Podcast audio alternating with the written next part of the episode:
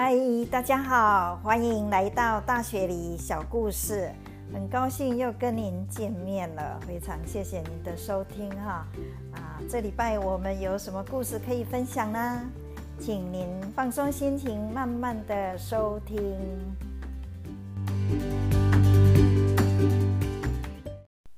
哦，很快哈，日子就在疫情下，默默的已经到了十一月。十一月对澳洲来讲，其实是一个还蛮重要的里程碑，因为从去年疫情爆发以后，澳洲整个边界就关起来了。澳洲的公民或是永久居民哦，要离境也要经过申请合可。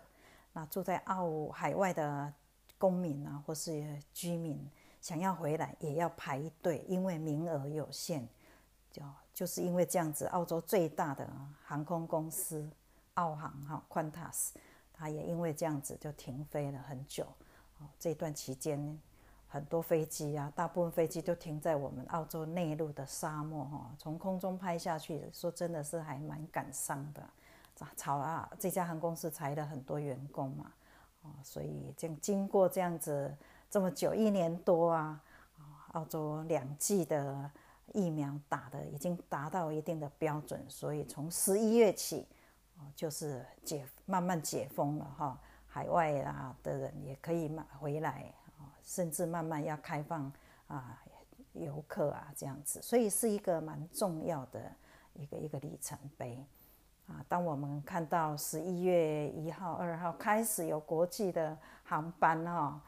哦又在飞，看到天空中有红色的袋鼠，哈，就是我们这个澳航的标志。又在飞的时候，说真的，大家都啊一副很很感动，哈，就这样子跟疫情这样，以后就要慢慢共存下去了。那再说一下澳洲的墨尔本啊，十一月更是值得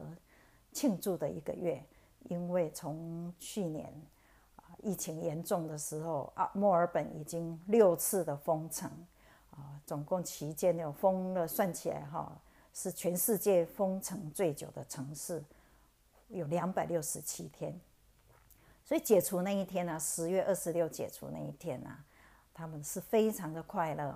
啊，又知道国际航班又开始渐渐可以飞了，他们那一天很多人会跑到市区去庆祝。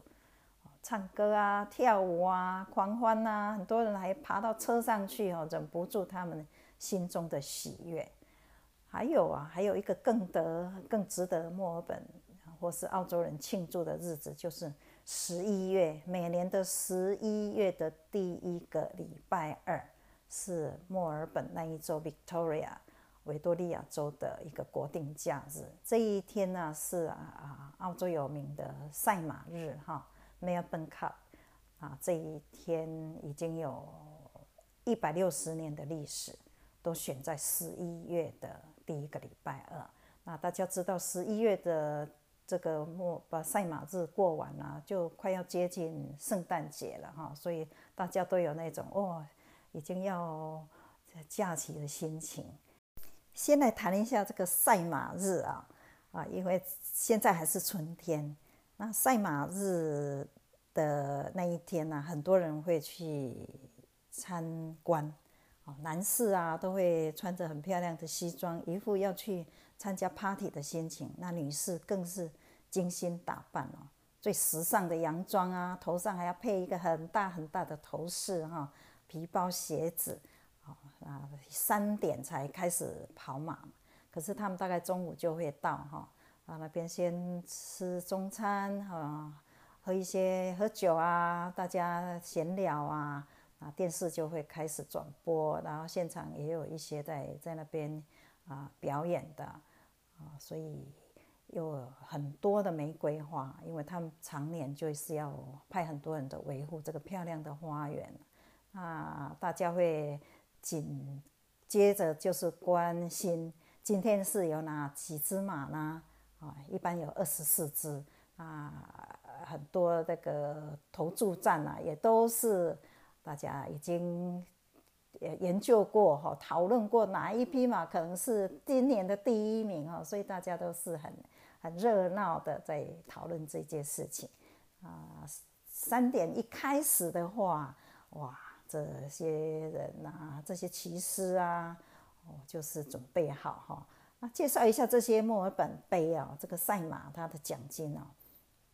第一匹马，第一名的马可以赢到四百四十万澳币，第二匹马可以赢到一百一十万，第三名啊五十五万，第四名三十五万，第五名二十三万，第六到十二名哈有十六万，所以加起来是有八百万的奖金。这个巨额的奖金的分配呢，马的主人可以拿到八十五 percent。然后训练师就拿到十 percent，骑马的这个骑师五 percent，哦，所以大家这是非常的疯狂关注这一点哈，这一刻，全国也在关注哦，哦，不只有是墨尔本，其他州是要上班，可是也在关注，有些公司啊，哦，很讲究哦，会这天会有这个墨尔本杯赛马日的 party 哈。有些甚至还会邀请客人来参加，啊，感谢一年客人的支持嘛。那利用年终就是啊，大家聚一聚这样子。那除了公司在 office 会买一些东西啊，午餐啊，大家啊吃一吃喝一喝以外呢，公司的同事也会有人发起这个赌马的游戏哈，啊，有大家自由去看要参加，那奖金有不同嘛。看两块的、五块的、十块的玩法不同，就是赌说第一名的马会是哪一匹马，第二名或第三名，也有人在赌最后一名是哪一匹马哈。Anyway，大家就是很快乐这样子关注着三点哈，三点这个在转播那一刻，大家都放下工作哈啊，那的这个结束以后呢，赢家也。不好意思把钱拿回家嘛，所以就哦很高兴啊，就把这一笔赢到的钱呢，又去买东西请大家吃啊喝啊，所以三点结束以后又继续 party 哈，这个就是澳洲啊赛马日一个比较有趣的故事跟大家分享。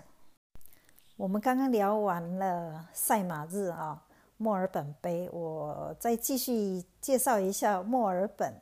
墨尔本这个城市哦，是还蛮有历史的特色，历史啊、经济啊、文化哈、艺术都是很出名的地方。那时候在旧金山淘金热结束以后，就接着就在墨尔本继续挖金矿，所以墨尔本又称为新金山。到现在，墨尔本附近有一个地方叫做 Ballarat，它有一个著名的观光景点。啊，就是因为把原来的一个矿坑哈留下了的矿坑，它再稍微做一些啊建设哈，变成一个吸引游客的一个景点。里面你可以看看它当初的矿坑啊，有一小段可以看看，也有看看他们当初这些人在这边挖金矿，他们的生活的状况都是住在一些帐篷。那导览会介绍一些当初的。挖矿啊，因为他们到各国招揽这些矿工来哈，所以有不同的族群，啊，久了也会有产生一些的冲突，甚至有些暴力的现象。啊，我我们看了一下这些帐篷，我好奇嘛，看了一下，哦，帐篷里面都放些什么东西呢？就看到不同的族群都放的东西就不一样哈。那有些比较西方的，他们就是放一个床啊。那个盘子啊，有面包啊，一些他们的西方的食物，然后还会有一本圣经。那中国人的帐篷呢，就是里面看到有床，有啊一个碗哈，有筷子啊，然后还有一个，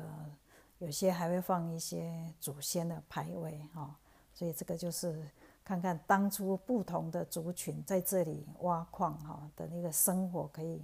呃回想一下那时候的景观。那导览也有介绍，我们说晚上哈，它也有一些表演，所以我我参加了晚上的秀哈哦，所以晚上的秀感觉哈让会你呃会让你更震撼，因为它灯光一打开哈哇，就看所有的帐篷啊，灯光亮起来。啊，就是有一些演那些人在那边的生活状况，还有一些啊冲突的状况，甚至还有管理的那些军官啊，管理的单位哈，用军火来震爆哈，所以还蛮震撼的。这个就是墨尔本的淘金镇的一个介绍。另外还有一个非常吸引观光客的景点，就是菲利普岛，在墨尔本那边哈。啊，这个企鹅是一个很可爱的一个族群哦，他们会在海岸边呢挖很多洞穴，哦，住在那里。那天还没亮，这些企鹅的父母哦就会出海去捕捉食物，直到天色都暗了，他们才回到岸边来。那感觉上这个每一每一队哦，好像都有一个队长在那边整队哦。啊，第一支上来啦，会整队，等到队伍都回了差不多，才会由啊队长带着摇摇摆摆回到他们的洞。那也有看到有一些企鹅回来的比较慢，或是没回来了，他们的队长还会哦下去找一下，游一下，等一下哈啊，等到觉得差不多了，他们才会回到他们的洞。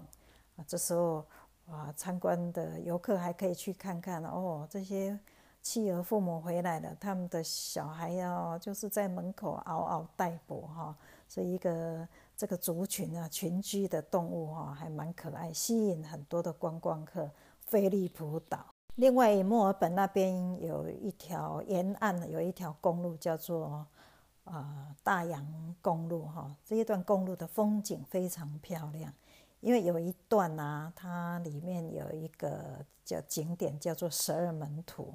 因为海岸边的岩石哈，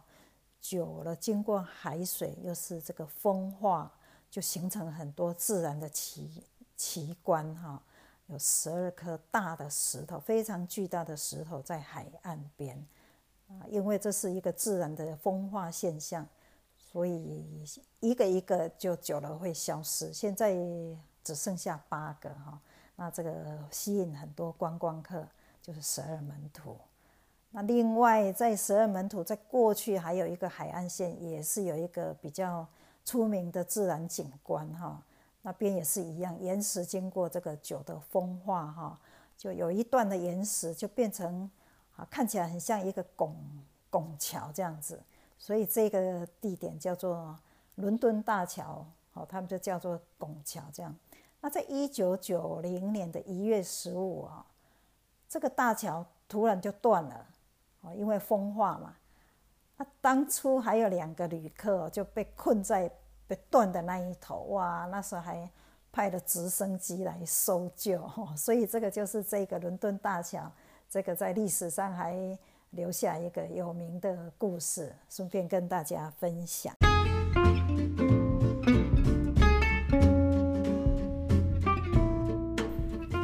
今天主要好像是介绍我们墨尔本哈。边界可能就是要慢慢开了啊，那欢迎大家有机会就到墨尔本来玩了，有很多值得您探讨的景点，还有美食啊、文化啊。啊，今天大学里小故事，谢谢您的收听，我是妮娜，我们下次再见，拜拜。